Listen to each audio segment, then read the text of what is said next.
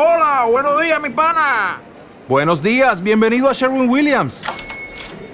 ¡Ey! ¿Qué onda, compadre?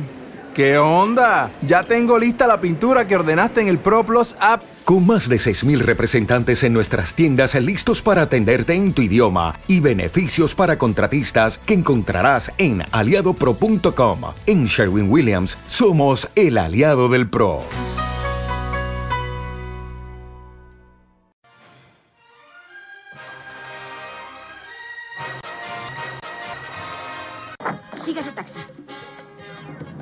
Que eso solo pasaba en las películas. Yo no soy mala. Es que me han dibujado así. La cámara secreta ha sido abierta de nuevo. Henry Jones Jr. Me gusta más Indiana. Nuestro perro se llamaba Indiana. ¿Ya han dejado de chillar los corderos? Que empiece el juego. Siéntense en sus butacas y apaguen los móviles. Comienza Sunset Boulevard con las actuaciones de Ana Serrano, María Carrión y Ana Erguedas, editado por María Ortiz y dirigido por Fran Moreta.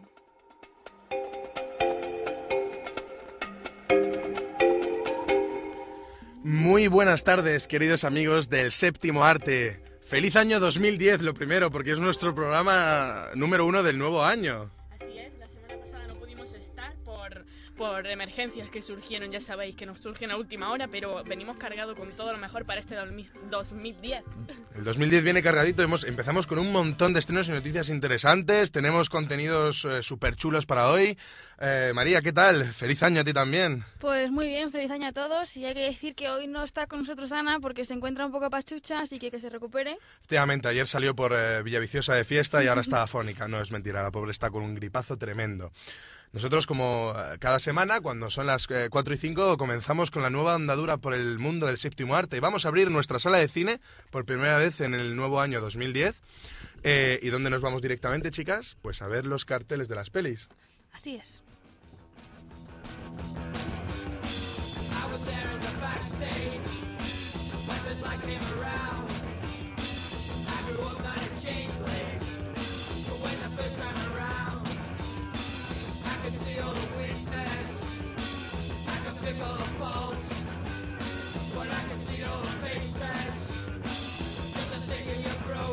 Empezamos con la primera con el primer estreno para, para este viernes, día. ¿Qué día es hoy? 22 de, de enero, madre mía, estoy desfasado totalmente. ¿Y cuál es la primera película que tenemos hoy? Pues La herencia Valdemar. La historia se centra en Luisa Llorente, una experta en la tasación y restauración de mansiones victorianas. Un día recibe el encargo de ir a tasar una propiedad en un lugar apartado e inhóspito, la casa de campo de Lázaro Valdemar. Una vez allí desaparece sin dejar rastro. A los pocos días, el jefe de Luisa, Maximilian Colvin, contrata al detective Nicolás Trammell para que averigüe qué ha pasado con ella y la traiga de vuelta. El detective inicia su viaje en tren con destino a la casa. En el tren conocerá a la doctora Nora Cerviá, una experta en la mansión y los extraños acontecimientos que allí sucedieron en el siglo pasado.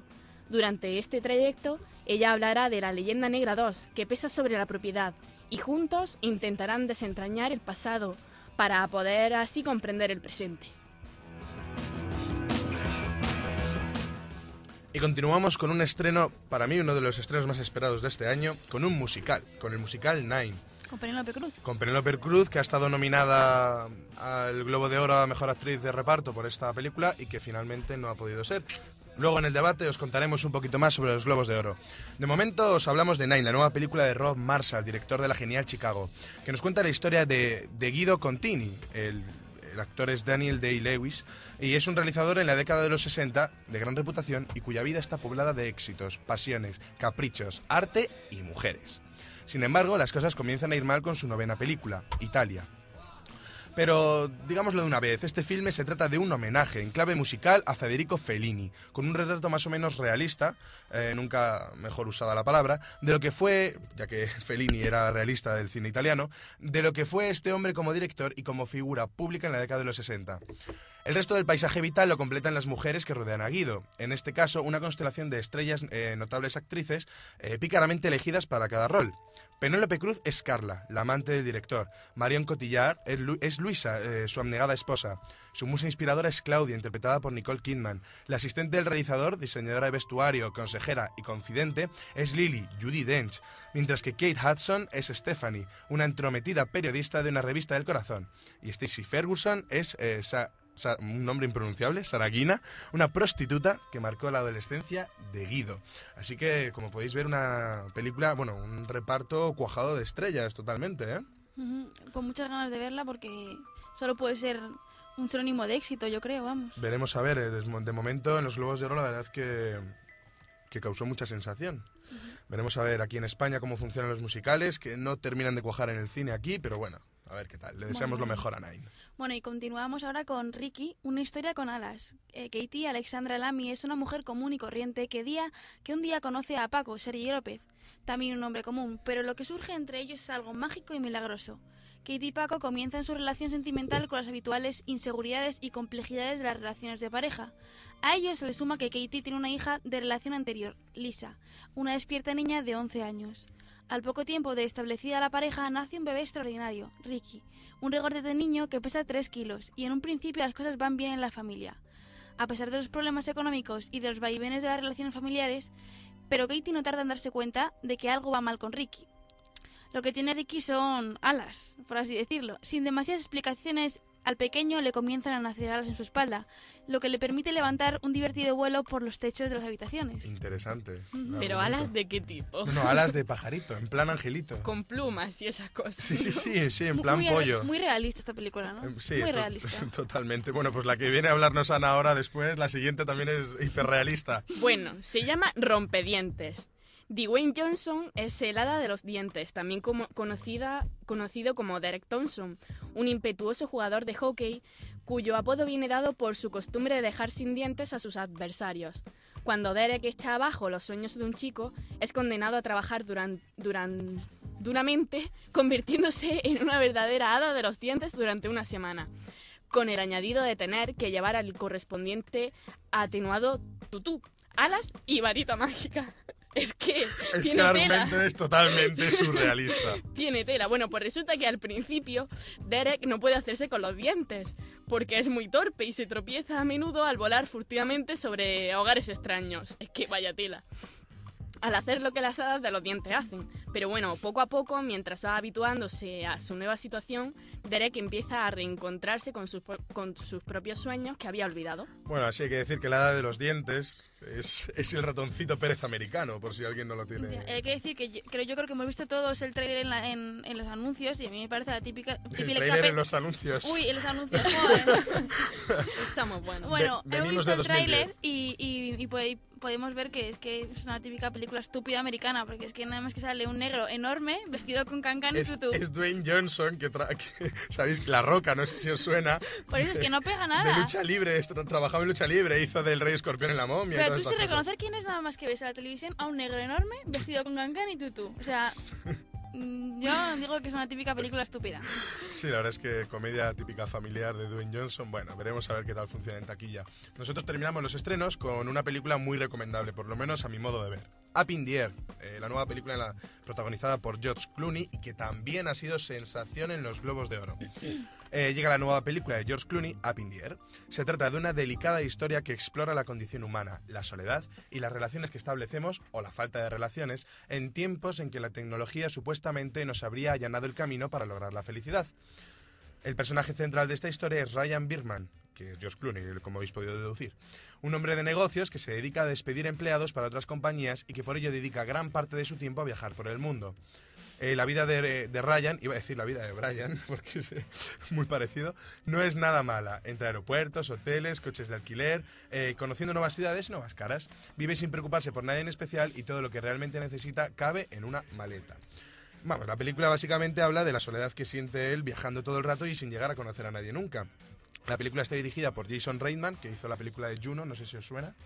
Y Gracias por fumar, que también es una gran comedia. A mí Juno no me gustó, Gracias por fumar me pareció muy buena. Y, y bueno, pues como ya he dicho, barrió en los Globos de Oro también. Tuvo bastantes eh, cosillas que se ganó, luego lo veremos en el debate. Nosotros continuamos en Sunset Boulevard cuando son las 4 y cuarto de la tarde.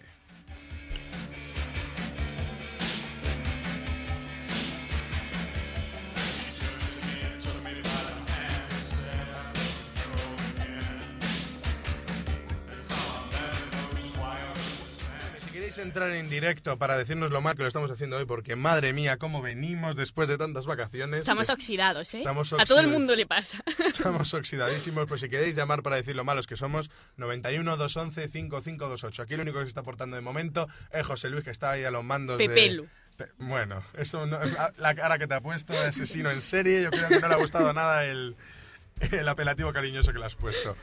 Eh, bueno, pues ya os digo, 91 211 5528. Llamadnos cuando queráis para comentar lo que sea. Nosotros nos vamos de las taquillas de nuestro cine, chicas, a comentar un poquito las últimas noticias del séptimo arte. Así que, Ana, ¿qué nos traes tú esta semana? Bueno, pues parece que Sony Pictures llevará a la gran pantalla de Electric Church.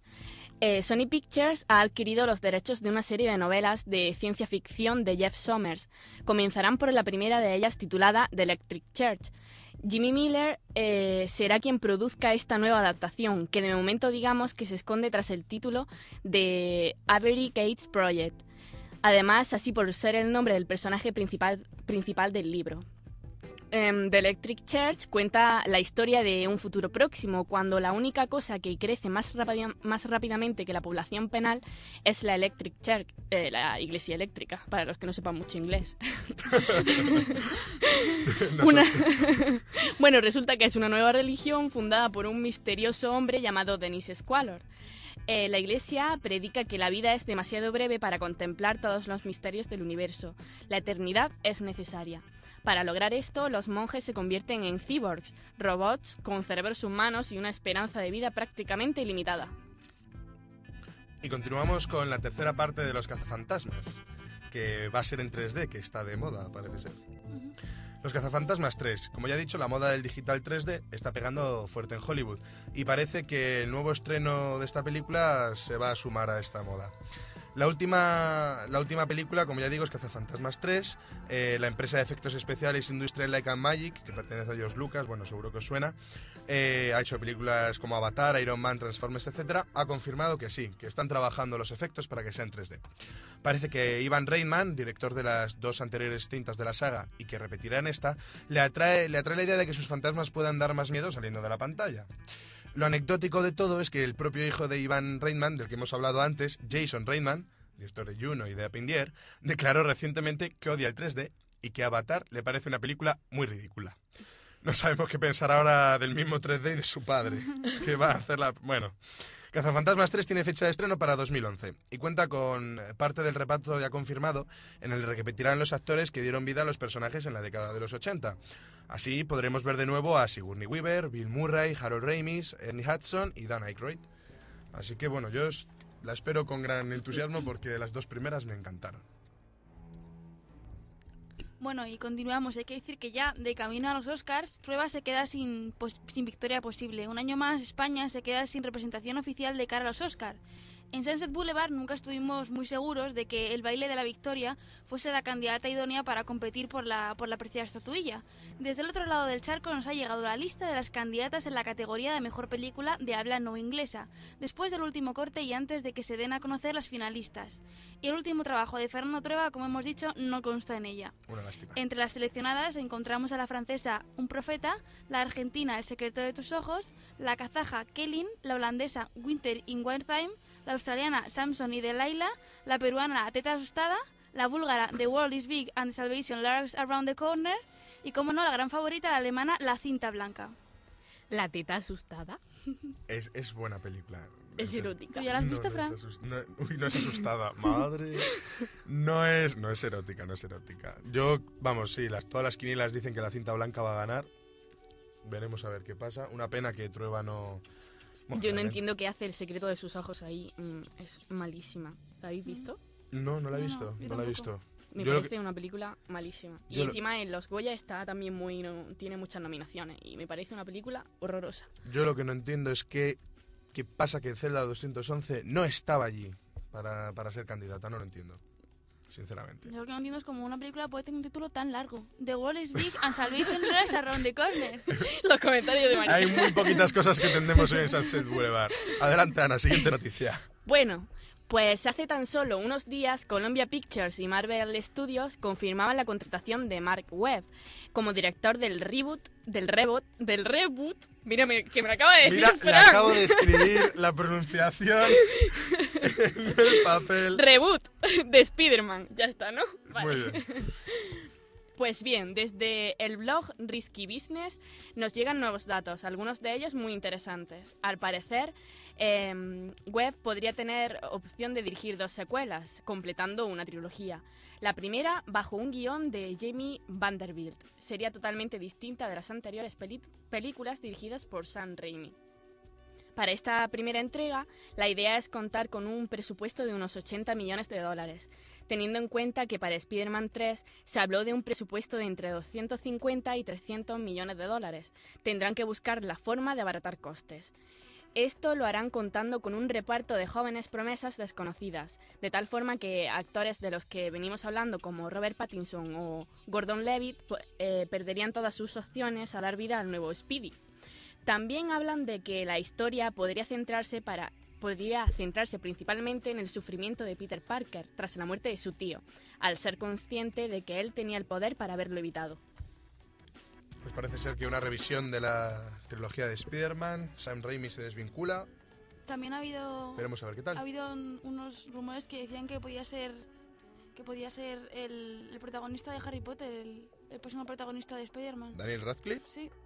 No lo, oí antes de ayer, de hecho. No Pero viendo, viendo, viendo el presupuesto, que el presupuesto no creo, porque es un actor ya consagrado. Visto el presupuesto y que en la séptima estuvo a punto de no actuar si no le subían el sueldo, séptima de Harry Potter, lógicamente. Eh, bueno, yo lo veo difícil también. Yo veo difícil que sea Spider-Man. Realmente no, no pegaría. Ves a Spider-Man con el traje ese de líquida y piensas que diga Wingardium Leviosa o algo así. no pega. Como una varita de repente. No pega, no pega. Bueno, última noticia de la tarde, María. Pues bueno, Tim Burton llevará a la bruja maléfica a la gran pantalla. And It's Call News ha publicado que el realizador de Alicia en el País de las Maravillas, Tim Burton, podría ponerse en breve con la adaptación de otro cuento clásico, aunque esta vez desde el punto de vista del villano. Según este sitio web, Burton quiere llevar a la gran pantalla una película de acción real sobre el personaje de la bruja maléfica, la cual aparece en el cuento de Disney de 1959, La Bella Durmiente. Al parecer, el que iba a ser el próximo proyecto de Barton, Dark Shadows, estaría por el momento eh, aparcado, por lo que La Bruja Maléfica podría ser su próxima película.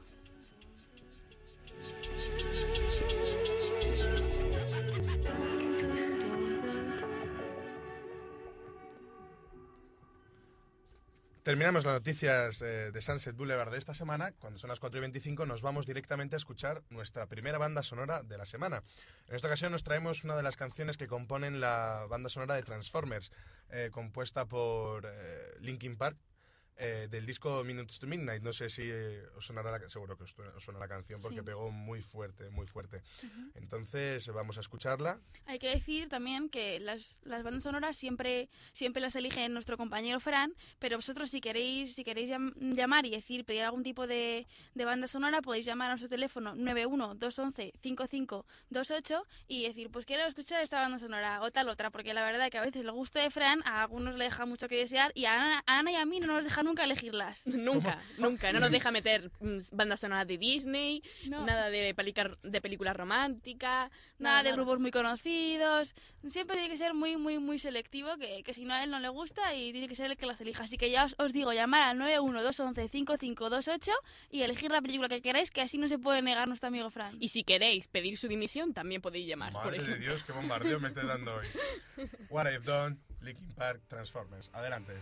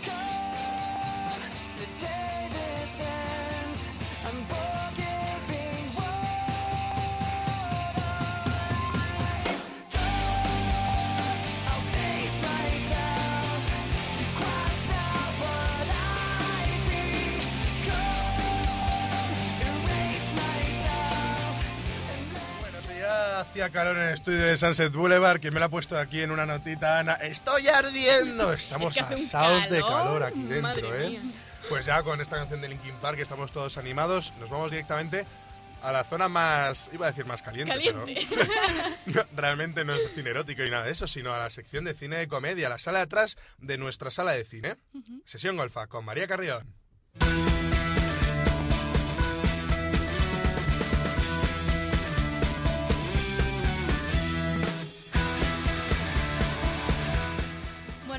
Tardes chicos. Hoy os traigo una película un poco diferente, porque yo siempre estoy trayendo películas que son ya un poco antiguas, unas, unas- algunas muy clásicas para ver en casa después de cogerlas en el videoclub o, o tal. Hoy os traigo una película que está en cines y se llama Los fantasmas de mis exnovias. ¿La conocéis? Sí me suena, sí. Bueno, pues eh, como ya hemos dicho es la Los fantasmas de mis exnovias. El título original es Ghost of Girlfriends Past. Está dirigida por, por el director Mark Waters eh, y es estadounidense. Hay que decir que es una comedia romántica, por así decirlo, con un reparto muy conocido. Podemos encontrar a Matthew McConaughey, Jennifer Garner, Michael Douglas, Emma Stone, Becky Meyer, Lace Chavert, Robert Foster, Anne Charcher, Daniel Sunyata y Northern the World. Está distribuida por, por la distribuidora Three Pictures, New Line Cinema. Y, y bueno, pues más o menos eh, el tema es que Conrad Mir, eh, interpretado por Matthew McConaughey, es un fotógrafo sin escrúpulos. Le encantan las mujeres, pero jamás inicia relaciones estables, prefiere la libertad y por eso llega a hacer una llamada en conferencia para dejarlas plantadas a todas a la vez. Mientras tanto, piensa en cuál será su próximo objetivo.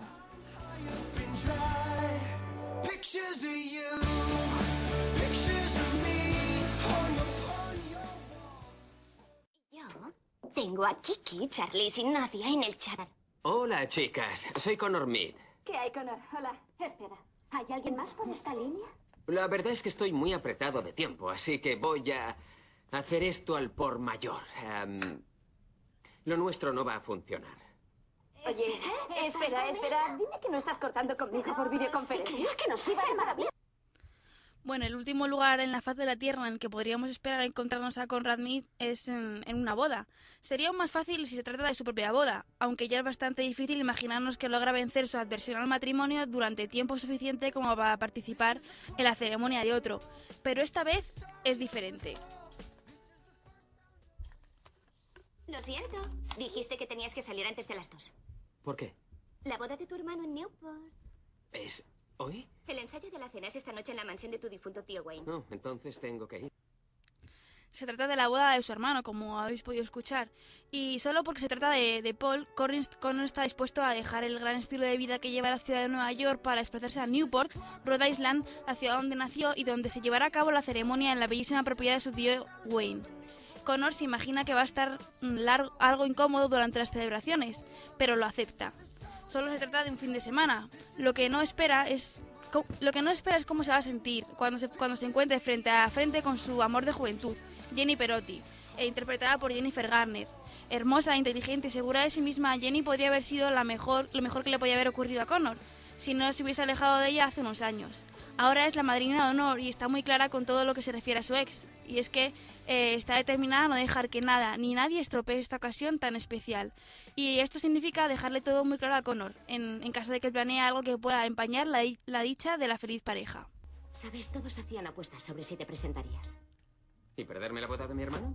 Es lo que yo dije. Todo tu numerito de capullo es solo para acostarte con chicas inseguras. En el fondo, eres un bonachón. Oh, así que me has calado. Y luego está el sarcasmo con el que encubres de vez en cuando las muestras de afecto por Paul. Eh, yo no estoy encubriendo nada. Y además sería muy feliz si pudiera quitarme el resto de la ropa. Pruébame. Siempre con indirectas sexuales baratas. Los trucos de Connor en estado puro. Tranquilo, tu secreto está a salvo conmigo. No le diré a nadie que tienes sentimientos. Bueno, Paul, eh, interpretado por Berkin Meyer, ya hemos dicho el hermano de Connor, es la cara opuesta de la moneda. Él se cree en el amor y de hecho va a casarse, pero el día antes de la boda, Connor hace gala de su sarcasmo y se, encar- carga la ceremonia, desanimando a Paul y a una amiga de la infancia y a su amiga de la infancia llamada, llamada Jenny. Como castigo ante su egoísta comportamiento, Connor recibe la llamada del fantasma de su tío Wayne, Michael Douglas, quien le advierte de que las próximas horas será visitado por los espectros de sus exnovias, las del pasado, las del presente y las del futuro. como si Connor se hubiera metido realmente en el famoso cuento de Navidad de Charles Dickens. Sister.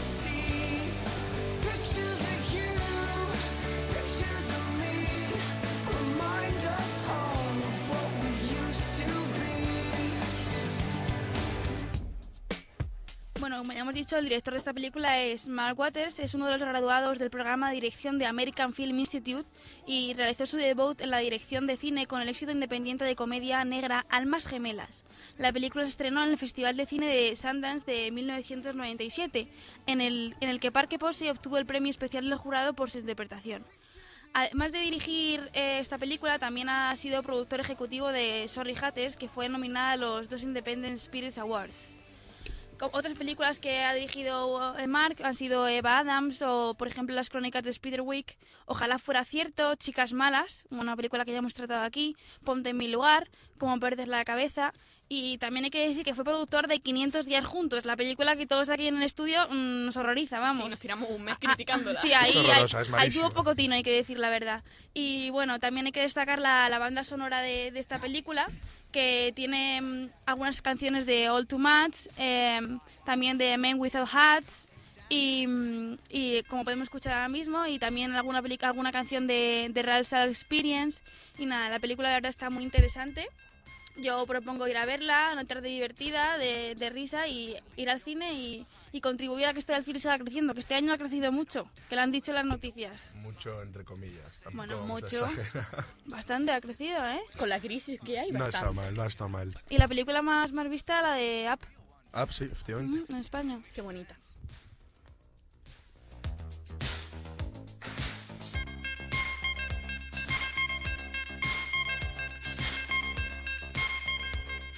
Y de las filas de atrás de nuestra sala de cine nos vamos directamente a las filas de adelante. Nos está esperando ahí Ana con un montón de niños jugando y correteando. ¿Qué película nos traes hoy en eh, tu animacine? Pues hoy os traigo nada más y nada menos que cuatro películas. Madre mía, ¿cómo está el asunto?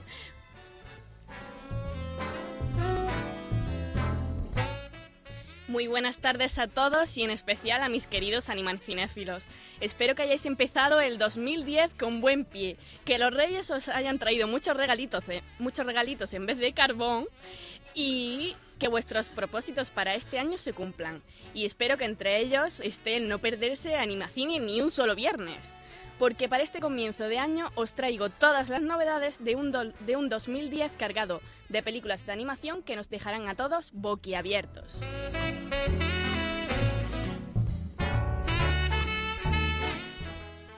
Y para empezar, nosotros también con buen pie, qué mejor que adelantaros todos los estrenos de animación que se han anunciado para este 2010 llenos de magia e ilusión. Y es que a pesar de la crisis, el legendario estudio del ratón Mickey sigue fabricando sueños. Dos estrenos que pegarán fuerte las taquillas serán Toy Story 3 y La princesa y la rana. Disney Pictures sigue la innovación del 3D con la tercera entrega de Toy Story, que nos cuenta cómo sobreviven nuestros muñecos vivos preferidos cuando Andy los dona tras mudarse a la universidad. La podremos ver en las grandes pantallas el 18 de junio. Pero Disney sigue sin olvidar aquellos cuentos que con la simplicidad del 2D nos emocionaron a los que ya no somos tan niños, e intenta conmemorarlos con una nueva figura que entrará en su nutrida y variada galería de princesas. Se trata de Tiana, con la voz de Anika Nani Rose, la primera princesa de raza negra que, que protagonizará uno de sus films animados, que en este caso se llama La princesa y la rana. El estreno será el próximo 5 de febrero, dos meses después que en Estados Unidos.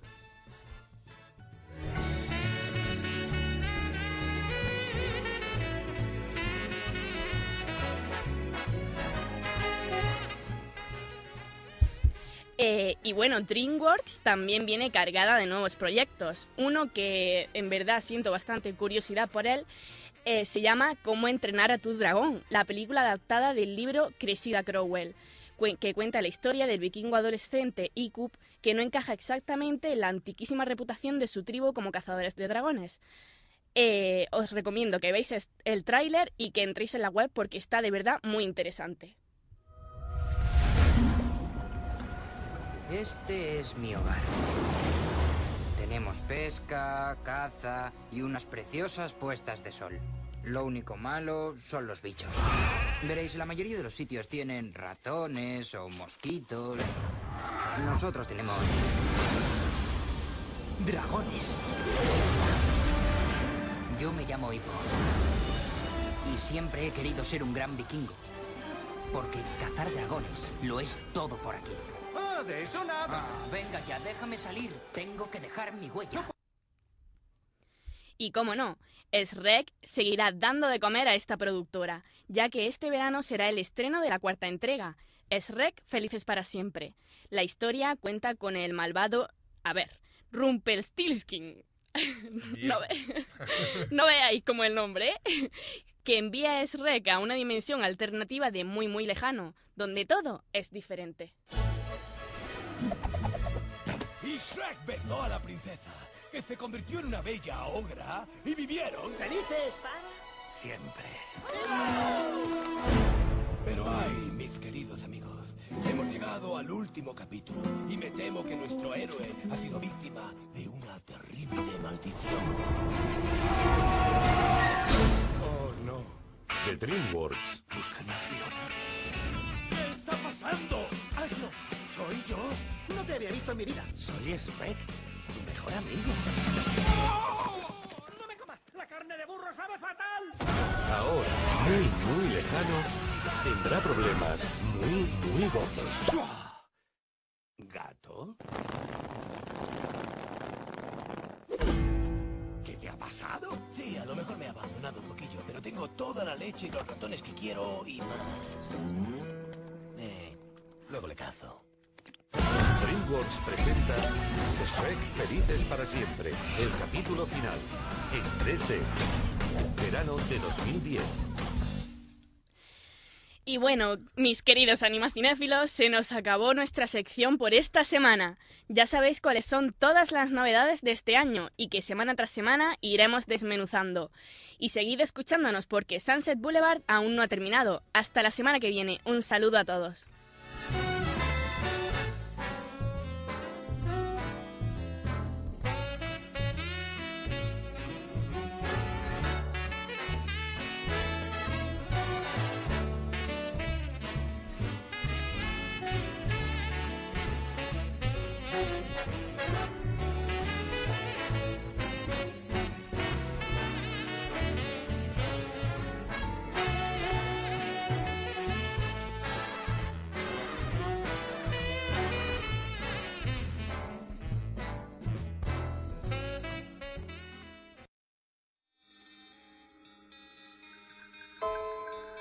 Comenzamos a acercarnos hacia esa- una de esas salas oscuras y sórdidas de... ¿Qué pasa? Es que me da tanto miedo que me trago, ¿vale? No, es que es así de sencillo. No, pero hoy Sala 7 no está pensado para dar miedo. Hoy Sala 7 vuelve a dedicarse a las bandas sonoras.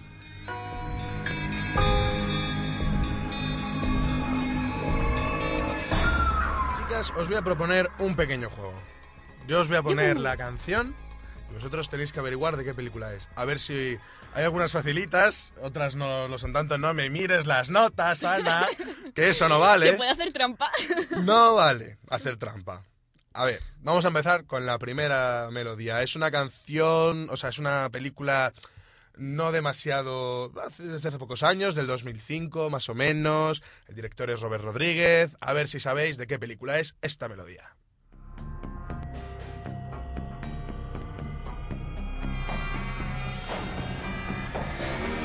Yo también. Si ya no lo sabe. María, Yo no. escuchemos unos segundos más.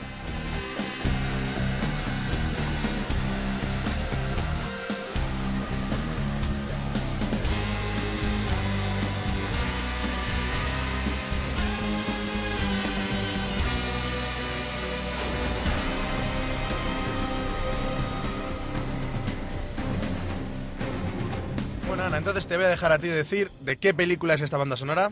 Pues dado que suena así un poco mm, de, de terrorífica y con mucha acción, me parece que es la de Sin City. Muy bien, Toma. efectivamente, Sin City, compuesta la banda sonora por Robert Rodríguez y Graham Rebel, que ha trabajado con Robert Rodríguez en todas sus películas prácticamente.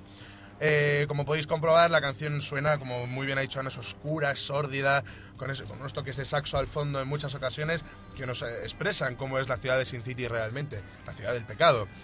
Eh, no sé, a mí sinceramente me parece una banda sonora bastante buena y eso que es una de esas cosas que flaquean las películas de, de Robert Rodríguez.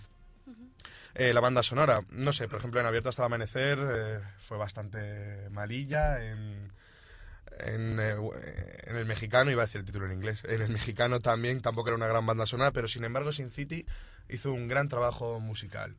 Vamos con la siguiente. Esta es muy conocida, tenéis que saberlo seguro.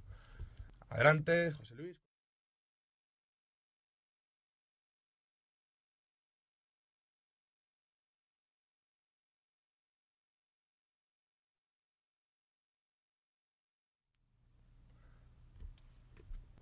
Parece ser que tenemos algún tipo de problema técnico. Lo sentimos. Aquí la estamos pifiando todos en el primer programa, José Luis. Sí, sí, Pepe Lu, todos caemos en Todos hemos caído. Cuando estés listo, ponemos- o podemos pasar a la siguiente mientras tanto. Como tú veas. Vamos con la siguiente banda sonora. Ponnos una música y la adivinamos y listo.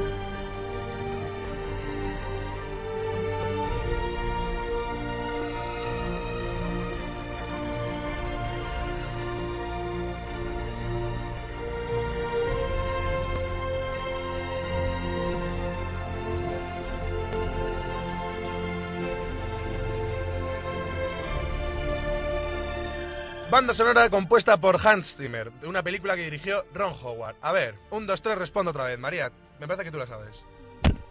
Bueno, puede. Hay que decir que he fallado, pero me, me la han chivado por aquí porque yo en esto no soy muy buena. Es la, es la del código da Vinci, ¿no? Efectivamente, la banda sonora del Código da Vinci, como ya he dicho, eh, compuesta por Hans Zimmer. Y bueno, básicamente expresa perfectamente, concretamente esta pieza no es, eh, no forma parte de, eh, forma parte concretamente del momento en el que Robert Landon descubre el misterio del Código da Vinci, que lógicamente nos lo vamos a contar. Pero es un momento muy importante de la película y es que el pobre hombre cuando cree que ya no va a poder conseguir eh, nada ni lo va a poder descubrir, lo consigue y toda es- esta melodía demuestra esa fuerza, esa emoción que siente Robert Landon cuando finalmente resuelve el misterioso código da Vinci.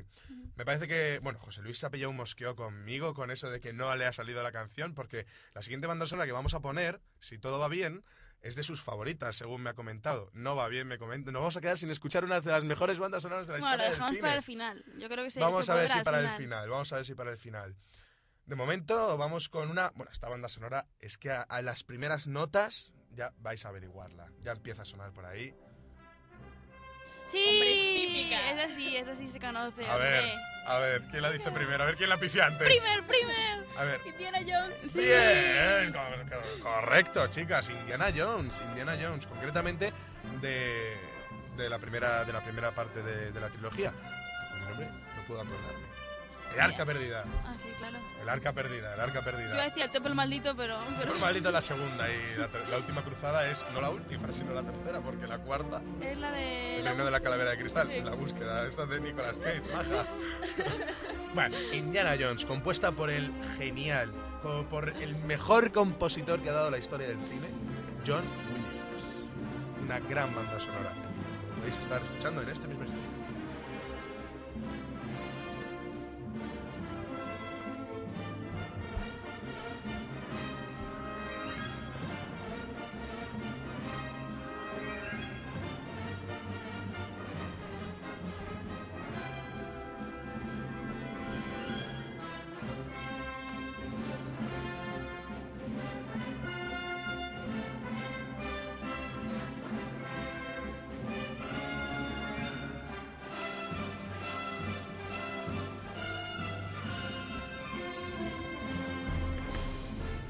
Pues parece ser que José Luis nos comunica que sí vamos a poder escuchar esa gran banda sonora. Un No, aplauso pero, desde pero- aquí. pero diré lo que ha dicho él. Sí, al mejor técnico de la historia. Se, Bueno, lo tiene, se lo tiene muy creído. Yo le voy a dar un aplauso porque se lo merece, porque realmente es una gran banda sonora. Espérate a que venga Sara, Que que, se- te va a hundir en la miseria. Sara, un besito si te llega a Falmouth desde aquí, un besito muy grande.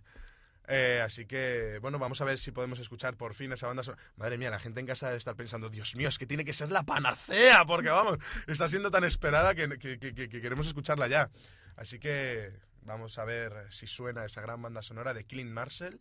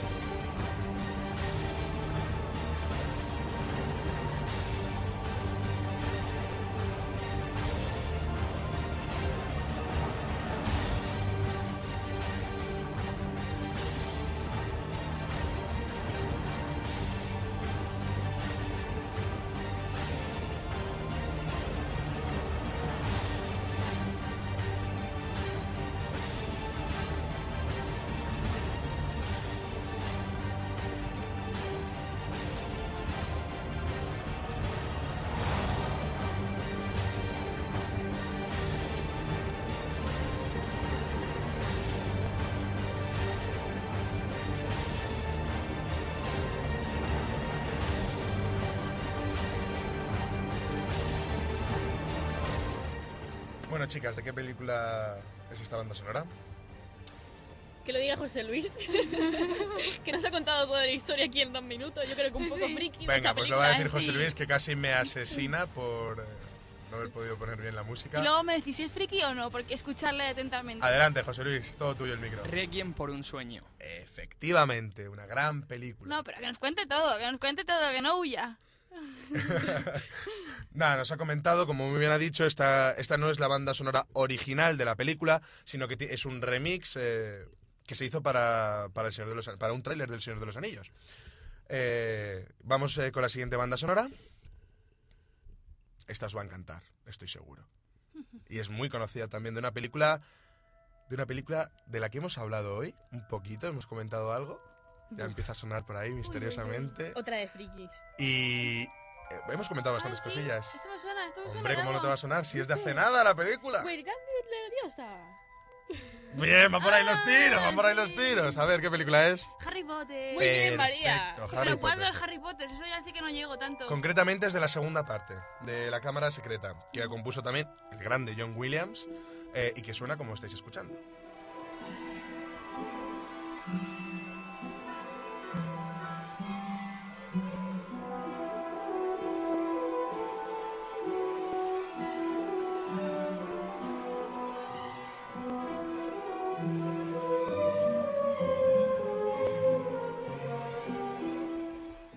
Harry Potter y la Cámara Secreta, de John Williams. Y continuamos con John Williams, que como sabéis es mi compositor favorito, y es que tiene tantas y tantas bandas sonoras que es imposible no coger una más. Eh, la siguiente suena así, y también es de una película muy conocida de Steven Spielberg, protagonizada por Robin Williams, eh, por Dustin Hoffman, por Julia Roberts. ¿No suena de nada? José Luis ya ha dicho que lo sabe.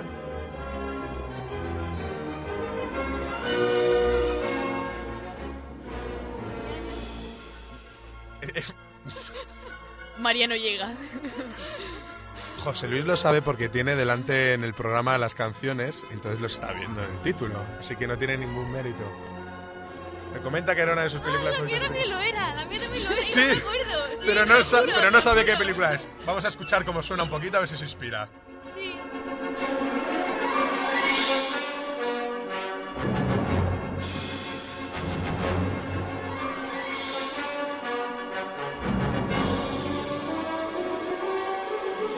Sí. ¿De qué película es María? El Hook, el Hook. Hook, por supuesto, una, un peliculón de Steven Spielberg que cuenta la historia de Peter Pan cuando ha crecido y tiene que volver a nunca jamás para salvar a sus hijos. Por cierto, me encanta la escena en la que todos están comiendo comida imaginaria de Muy, colorines, muy tirándosela todos a la cara. Me parece una escena preciosa. Muy buena. Hablaremos en Sala 7 de Hook, una gran película. unas Aventuras, ciencia ficción, un poquito de todo. Eh, porque es un clásico de Steven Spielberg. Y por último, también de Steven Spielberg como director y John Williams como compositor, esta banda sonora que a las primeras notas tenéis que saber cuál es.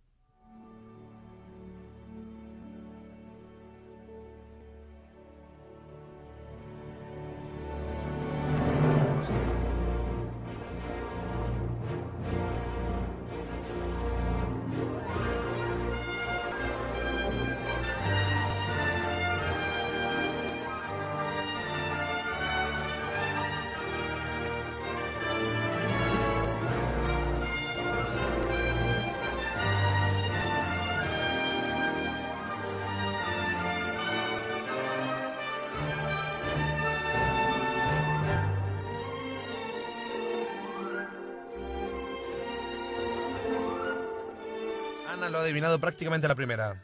Jurassic Park, sin duda. Efectivamente, Jurassic Park, también eh, compuesta por John Williams, dirigida por Steven Spielberg, eh, que también compuso la banda sonora de la segunda parte, El Mundo Perdido, pero que no pudo estar en Jurassic Park 3, ya que fue Christopher Young, quien haciendo una banda sonora bastante peor, para qué vamos a negarlo, eh, tomó el relevo.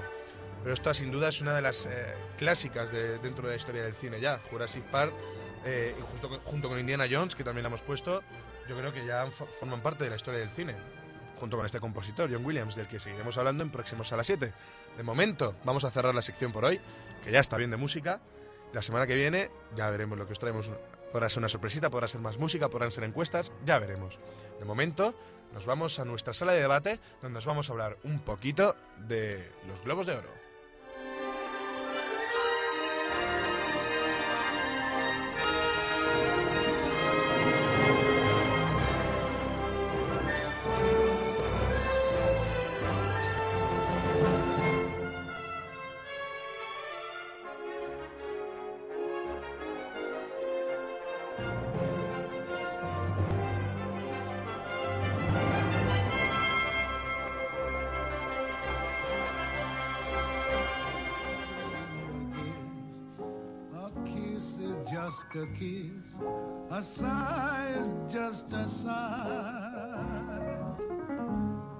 Estaba comentando a nuestro realizador que está muy bien elegida esta canción que nos ha puesto de fondo. Bueno, debate. Para ser al azar, es perfecta. Sí, luego me ha dicho, no, es que es la primera del disco. Ha perdido. Ha perdido toda su. Ha perdido toda su. su- ha perdido todo su interés ya. Globos de oro, chicas. ¿Cómo lo veis? ¿A ¿Os habéis sorprendido de alguno de los.? Vamos a repasar rápidamente el palmarés. Mejor película, Avatar de James Cameron. Mejor actriz de drama, Sandra Bullock. Mejor actor de drama, Jeff Bridges. Mejor película, musical o comedia, Resacón en Las Vegas. Mejor actriz, Meryl Streep. Mejor actor, musical o comedia, Robert Downey Jr. Mejor película en lengua extranjera, La cinta blanca. Mejor actriz de reparto, eh, Monique, que parece que no tiene apellido esta señora. Eh, mejor actor de reparto, Christopher Waltz. Mejor director, James Cameron. Mejor guion, Jason Reitman y Sheldon Turner. Mejor película de animación, Up. Mejor banda sonora, Michael Giacchino. Y mejor canción, The Very Kind. ¿Qué os parece? Pues a mí me parece perfecto que la mejor película de animación sea Up, porque es una película preciosa y me encanta, vamos. Está bacán. Yo Es de mis favoritos, sí, era- es buenísima. A mí me ha sorprendido que lo veo en tanto películas como actores y actrices, lo veo bastante repartido. O sea, no veo ninguna película que haya mm, colmado así los, las- los galardones, sino que, por Avatar. ejemplo, Avatar tiene, no, tiene dos, pero tiene igual que Up, por ejemplo, tiene dos también. Pero Avatar, el problema que tiene es que tiene. Sí, Up- Tiene bueno, sí, es director banda sonora, y Michael bueno, Giacchino mejor es. película, Up, vale, pero por ejemplo tiene mejor, vale, eh, quizás sean menos menos importantes los ganadores de Up, pero tiene dos igual que Avatar, o sea que y luego las demás están muy repartidos, o sea, yo creo que está bastante Malditos bien, ¿no? Bastardos ha sido una. Ha sido el, es- el es- vamos, el- se ha estrellado totalmente. sí, Excepto por Christopher Waltz, que hace del cazajudíos, que sin duda es el mejor papel de la película. Pero bueno, no sé, para mi opinión, por ejemplo, la mejor película. Yo entre Avatar y Malditos Bastardos me quedo con Malditos Bastardos, pero ¿por qué? Porque, no sé, yo en una película no solo valoro los efectos, tal, va- valoro mucho el argumento, valoro mucho el guion, que, la- que, que el director haya estado dedicándole mucho tiempo y que al final te sorprenda, que sea innovador. Y yo eso en Avatar, por ejemplo, no lo veo, vale que ha sido una película que tiene mucho, mucho decorado, pero quizá no tienen por qué sentirse apenados los de Malditos Bastardos porque a mí me parece muy buena película. Yo estoy contentísimo con Robert Downey Jr., de verdad. O sea, es de mis actores favoritos. Esto es a título muy personal, soy muy subjetivo en esto. Y me encanta que se lo hayan dado por Sherlock Holmes, porque hace un papel impresionante. Y estoy esperando a verla, espero opinar lo mismo también. Es una. No tiene nada que ver con el Sherlock Holmes que estamos acostumbrados. Es un poquito más aventurero, menos drogadicto, más familiar, por así decirlo. Pero la verdad es que la película es muy entretenida y él hace un papelón. Y una pregunta, ¿la, la, la- la película Crazy Heart, esa, en- ¿con- ¿la conocéis? ¿Esa qué película es? Crazy Heart. La, No. Sí, tiene mejor actor de drama, Jeff Bridges, que es de la película Crazy Heart, también tiene la mejor canción. No, no, no, no, no, ha, no ha llegado a España todavía. No ha llegado a España No ha todavía. llegado a España todavía. No ha llegado a España todavía, por eso todavía no os hemos hablado de ella. Mm. Eh, y otra, bueno, estoy súper contento también de que Michael Haneke se haya llevado un Globo de Oro por la cinta blanca, Ujú. un gran director alemán.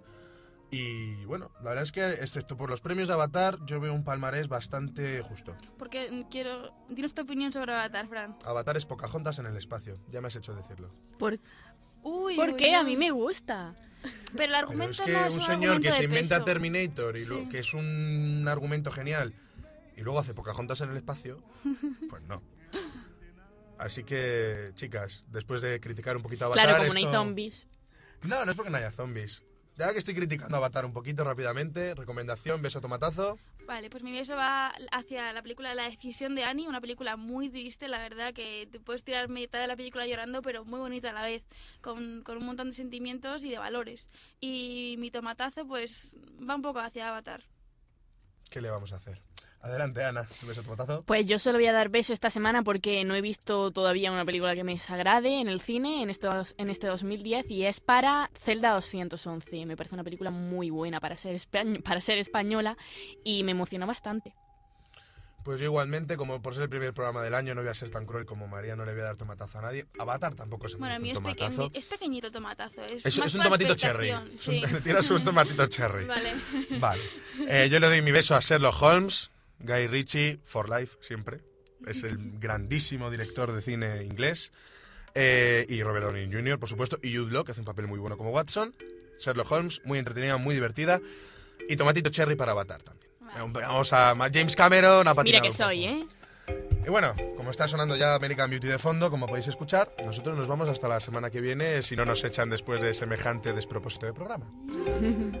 Chicas, ¿algo más? ¿Un último Nada, un añadido? saludo, que si quieren mandarnos algún email o llamarnos para comentarnos algo para el siguiente programa, pues que lo hagan. Y, Y hasta la semana hasta que la semana que Que viene. no paséis nos una faltéis. semana de cine.